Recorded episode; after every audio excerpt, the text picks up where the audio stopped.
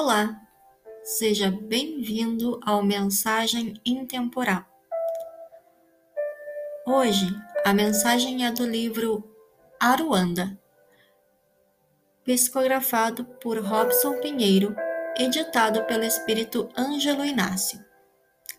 O texto a seguir, datado de 1854, é reprodução da resposta do cacique Seattle ao presidente norte-americano FPR, que tentava comprar suas terras. Um exemplo de silvícola, guerreiro, caboclo, considerado atrasado pelos homens brancos. Em suas palavras, a sabedoria ancestral e o retrato da evolução espiritual de uma raça incompreendida. O ar é precioso para o homem vermelho pois todas as coisas compartilham o mesmo sopro. O animal, a árvore, o homem, todos compartilham o mesmo sopro. Parece que o homem branco não sente o ar que respira, como um homem agonizante há vários dias é insensível ao seu próprio mau cheiro. Portanto, vamos meditar sobre sua oferta de comprar nossa terra. Se nós decidirmos aceitá-la, imporei uma condição. O homem branco deve tratar os animais dessa terra como seus irmãos. O que é o homem sem os animais? Se os animais se fossem, o homem morreria de uma grande solidão de espírito, pois o que ocorre com os animais em breve acontece com o homem. Há uma lição em tudo, tudo está ligado. Vocês devem ensinar às suas crianças que o solo a seus pés é a cinza de nossos avós, para que respeitem a terra. Digam a seus filhos que ela foi enriquecida com a vida de nosso povo. Ensinem às suas crianças o que ensinamos às nossas, que a terra é nossa mãe. Tudo o que acontecer à terra acontecerá também aos filhos da terra. Se os homens cospem no solo, estão cuspindo em si mesmos. Disto nós sabemos: a terra não pertence ao homem, o homem é que pertence à terra. Disto nós sabemos. Todas as coisas estão ligadas como o sangue que une uma família. Há uma ligação em tudo. O que ocorre com a terra recairá sobre os filhos da terra. O homem não teceu a teia da vida ele é simplesmente um de seus fios. Tudo o que fizermos ao tecido fará o homem a si mesmo. Mesmo o homem branco, cujo Deus caminha e fala com ele de amigo para amigo, não pode estar isento do destino comum. É possível que sejamos irmãos, apesar de tudo. Veremos. De uma coisa estamos certos, e o homem branco poderá vir a descobrir um dia Deus é um só, qualquer que seja o nome que lhe deem. Vocês podem pensar que o possuem, como desejam possuir nossa terra, mas não é possível. Ele é o Deus do homem, e sua compaixão é igual para o homem branco e para o homem vermelho.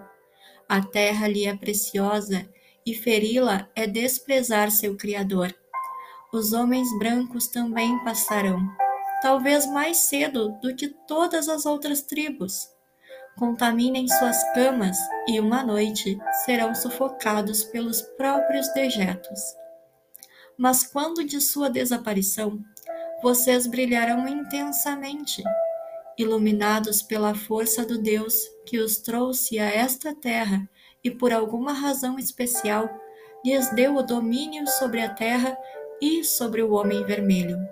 Esse destino é um mistério para nós, pois não compreendemos que todos os búfalos sejam exterminados, os cavalos brávios sejam todos domados, os recantos secretos das florestas densas impregnados do cheiro de muitos homens, e a visão dos morros obstruídas por fios que falam. Onde está o arvoredo? Desapareceu. Onde está a água? Desapareceu. É o final da vida e o início da sobrevivência. Como é que se pode comprar ou vender o céu, o calor da terra? Essa ideia nos parece um pouco estranha. Se não possuímos o frescor do ar e o brilho da água, como é possível comprá-los? Cada pedaço de terra é sagrado para o meu povo, cada ramo brilhante de um pinheiro, cada punhado de areia das praias, a penumbra da floresta densa, cada clareira e inseto a zumbir são sagrados na memória e experiência de meu povo. A seiva que percorre o corpo das árvores carrega consigo as lembranças do homem vermelho essa água brilhante que escorre nos riachos e rios não é apenas água, mas o sangue de nossos antepassados. Se lhes vendermos a terra, vocês devem lembrar-se de que ela é sagrada e devem ensinar às suas crianças que ela é sagrada e que cada reflexo nas águas límpidas dos lagos fala de acontecimentos e lembranças da vida de meu povo. O murmúrio das águas é a voz dos meus ancestrais. Os rios são nossos irmãos, saciam nossa sede. Os rios carregam nossas canoas e alimentam nossas crianças. Se lhes vendermos nossa terra, vocês devem lembrar e ensinar para seus filhos que os rios são nossos irmãos e seus também. E, portanto, vocês devem dar aos rios a bondade que dedicariam a qualquer irmão.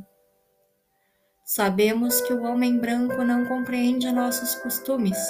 Uma porção de terra, para ele, tem o mesmo significado que qualquer outra, pois é um forasteiro que vem à noite e extrai da terra tudo o que necessita. A terra, para ele, não é sua irmã, mas sua inimiga. E, quando ele a conquista, extraindo dela o que deseja, prossegue seu caminho. Deixa para trás os túmulos de seus antepassados e não se incomoda. Rapta da terra aquilo que seria de seus filhos e não se importa. Seu apetite devora a terra, deixando somente um deserto. Eu não sei. Nossos costumes são diferentes dos seus a visão de suas cidades fere os olhos dos homens vermelhos. Talvez porque o homem vermelho seja um selvagem e não compreenda. Não há um lugar quieto nas cidades do homem branco, nenhum lugar onde se possa ouvir o desabrochar de folhas na primavera ou bater de asas de um inseto. Mas talvez seja porque eu sou um selvagem e não compreendo. O ruído parece somente insultar os ouvidos. E o que resta de um homem se não pode ouvir o choro solitário de uma ave ou o debate dos sapos ao redor de uma lagoa? À noite. Eu sou um homem vermelho e não compreendo.